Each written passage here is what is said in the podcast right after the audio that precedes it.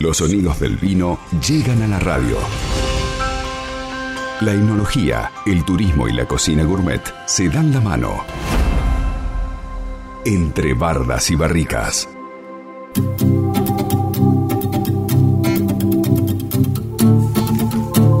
Como todos los miércoles, vamos a hablar de vinos, vamos a hablar de la bodega, vamos a hablar del terroir y de todas estas cosas que venimos aprendiendo y que tienen que ver directamente con la vitivinicultura y la cosecha y las cepas y bueno, la verdad que hemos aprendido mucho y falta mucho por conocer. Es por eso que vamos a recibir a Belén Tabosi, que es técnica superior en enología y viticultura. Me cuesta mucho viticultura. ¿Puedo decirle vitivinicultura o no es lo mismo? Belén, buen día, ¿cómo estás? Hola, Majo.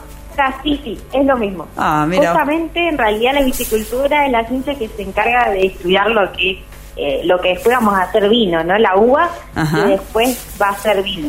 Porque viticultura también puede ser la uva que comemos. Vitivinicultura es la que va a ser vino. Ahí está. Bien, vos sos, eh, en este caso sos eh, viticultora, sería la, la, palabra. Claro, puedo estar en el lado de vino y en el lado de eh, lo que es comestible. Bueno, ¿cómo está la bodega hoy? Hoy está hermosa, hace frío obviamente, pero está muy linda, ya los colores no están tan verdes, estamos entre el rojo y el amarillo, ahí en la mitad, pero está muy linda, con sol a pleno y una vista hermosa obviamente, como siempre. Bien, bueno, vamos a hablar de regalos. Viste que cada vez que pensás, uy, ¿qué puedo regalar?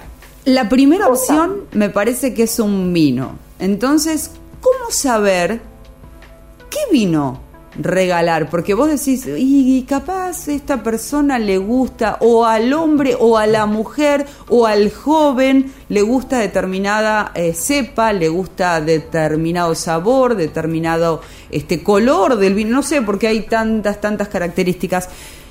¿Qué hacer? Este, ¿Cómo elegir para regalar y qué hacemos con el vino que nos regalan? En realidad ahí hay un problema. A ver. Si nos conocemos o no conocemos una persona. Ese es un problema porque si es gran conocedor, siempre hay que buscar vinos de reserva para arriba. Que anda pre.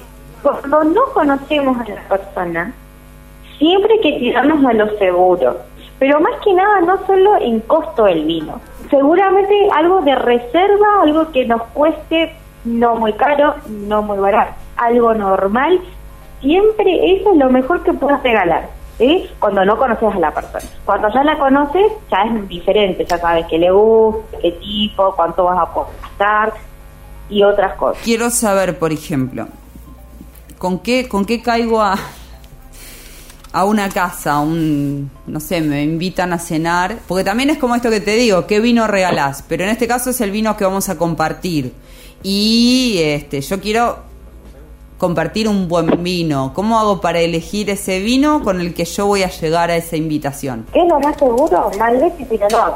Siempre. Es algo que nunca falla, jamás. Malbec y Pinot Noir es como, no sé, el regalar ropa negra. Una cosa así. Entonces eso nunca, nunca falla y siempre es algo que uno, pues no se reserva. Ni muy premio, ni joven, reserva. Bueno, ya dijiste un poquito de, juntarnos en, en grupo y, y demás. Eh, cuando tenés una reunión, que no, no son pocos, ¿cómo haces para decidir qué variedades? Porque acá no vas con un vino, digamos, a una cena. Vas que llevas una importante cantidad. ¿Cómo haces para decir, bueno, voy a, voy a llevar tres variedades de vinos? ¿Cuáles son esas tres variedades que vos decís sí o sí tengo que llevar? Por ejemplo, nos juntamos con muchos amigos que no son de tomarse seis, seis copitas, como dice la botella. son capaces de repetir y se te van a 12.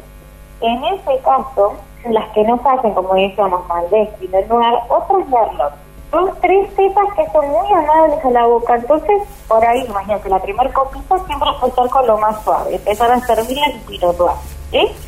Seguimos por el Malbec y después seguimos por el Merlot. Está bien, esas tres cepas nunca pasan y como siempre, si son un grupo medio especial, en el sentido que les gusta el vino, les gusta disfrutarlo, y si son muy amigos, siempre hice por algo previo. Pinot Merlot, Malbec, el lo mejor. Y el amigo que no toma, ahí va a empezar a tomar bien. Ah, sí, mira, ahí está la, la invitación primera, será entonces. Ahí está la invitación. Ahí está. Está bueno.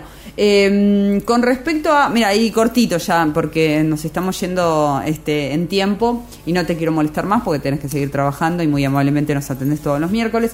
Pero quería preguntarte, eh, ya pasamos el logro del primero y ahora se viene así como uh, una cantidad de eh, días patrios y comidas criollas. ¿Qué nos recomendás ir preparando? Oh. Ah, capaz que te adelante el tema, pero digo, ¿qué, qué nos recomendás para ir este, preparando justamente estas comidas criollas bien, bien nacionales, bien argentinas? ¿Qué vino? Los vinos más pesados, un blend de uvas, eh, de tres, cuatro uvas, un vino que realmente se sienta. O sea, imagínense que el vino barre la grasa y todas estas comidas son altas Sí. en grasa.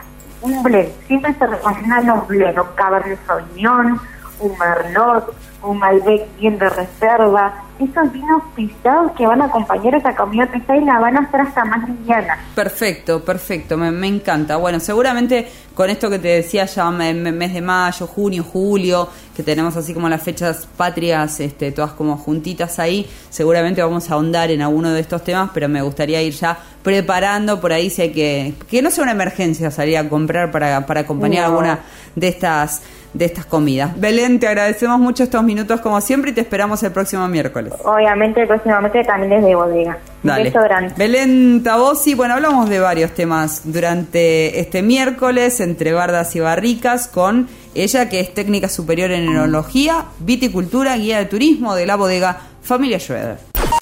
LU5 Podcast. Todo bien.